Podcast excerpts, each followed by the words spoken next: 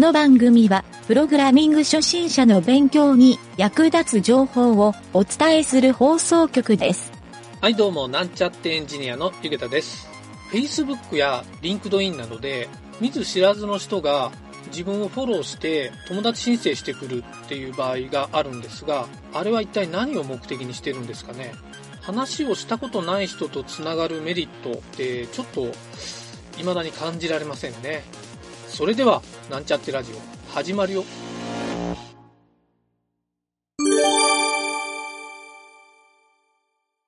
はい、それでは PHP の学習のコーナー、えー進めていこうと思います。今回は、えー前回やった if 文の続きで、条件にマッチしなかった時に書く else という機能について学習していきましょう。はい、else をやったらですね、ついでに else if というのも同時に覚えておく方がいいので、この2つを今回は学習したいと思います。えー if 文というのは条件判定でマッチしたとき、まあ、条件が正しいときのみに処理を実行するという命令だったんですが、その逆にですね、マッチしなかったとき、まあ、処理がマッチしたとき以外のときっていう機能があるんですね。それが else っていう機能なんですけど、スペルは ELSE っていうふうに書きます。この時の構文を、えーちょっと言っておきますね。えー if、if ですね。丸括弧、条件文、丸括弧閉じ。で、波括弧、ここで条件が正しい時の処理。それで波括弧を閉じ。で、次に else、ELSE ですね。波括弧。今度は、if 文で条件がマッチしなかった時の処理。それから最後に波括弧閉じ。はい、これがですね、えー基本的な if, else っていう条件文の書き方になります。この書き方をすると、条件文が正しい時と正しくない時、いわゆる true と false の時、どちらかで必ず処理が実行されるっていう状態になるので、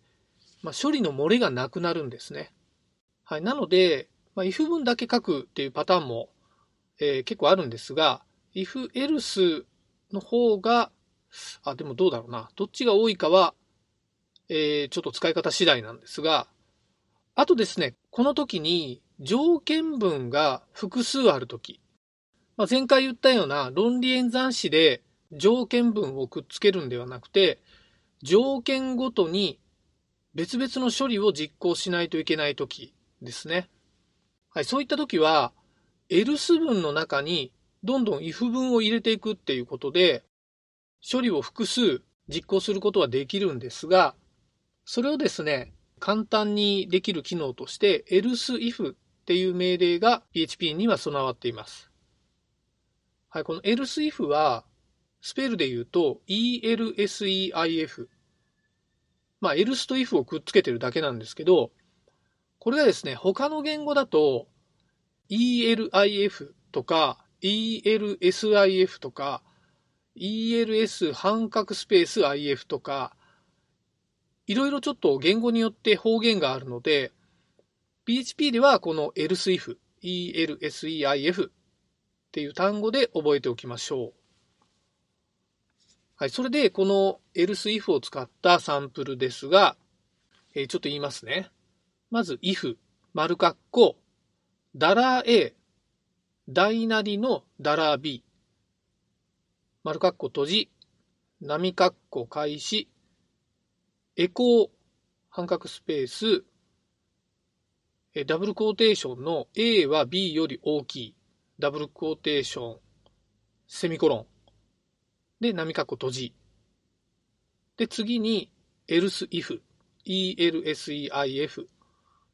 丸括弧、ダラー A、イコールイコールダラー B、丸括弧閉じ。波括弧、開始、エコーを半角スペース、ダブルクォーテーション、A は B と等しい。ダブルクォーテーション、セミコロン、波括弧閉じ。で最後に ELSELSE、波括弧、エコー半角スペース、ダブルクォーテーション、A は B より小さい。ダブルクォーテーション、セミコロン、波括弧閉じ。はい、ここまでがサンプルですね。ちょっと今回長かったんですが、まあこんな感じでですね、if, else, if, else っていう並びになるのを覚えてもらうと、条件というか、え if, else, if, else っていうこの並びの書き方を覚えておくと、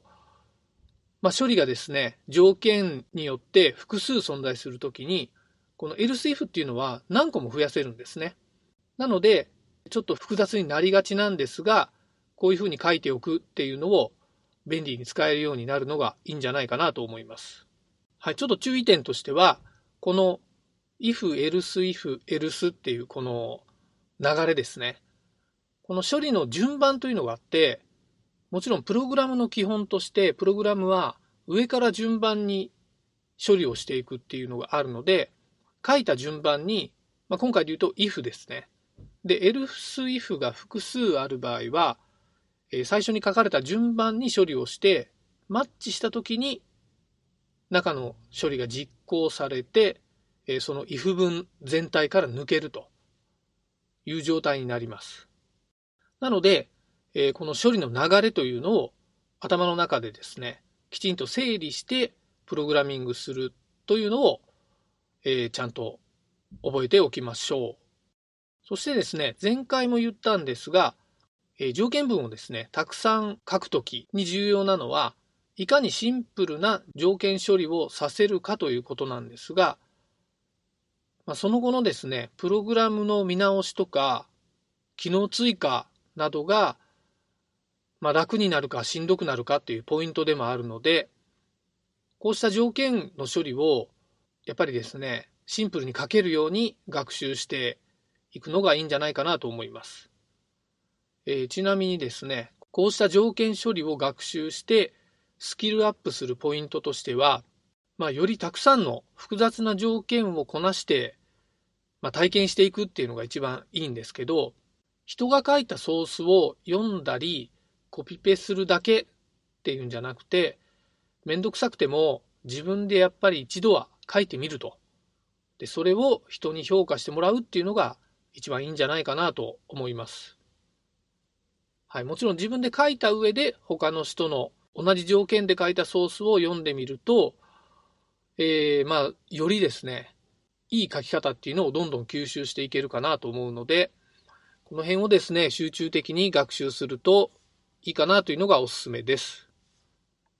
はい、そんな感じでですね、今回の if, else, if, else という機能の学習はここまでになります。ちょっとわかりにくいポイントがあった場合は、えー、お便りなどでいただけると返答したいと思います。はい、それでは今日はここまでになります。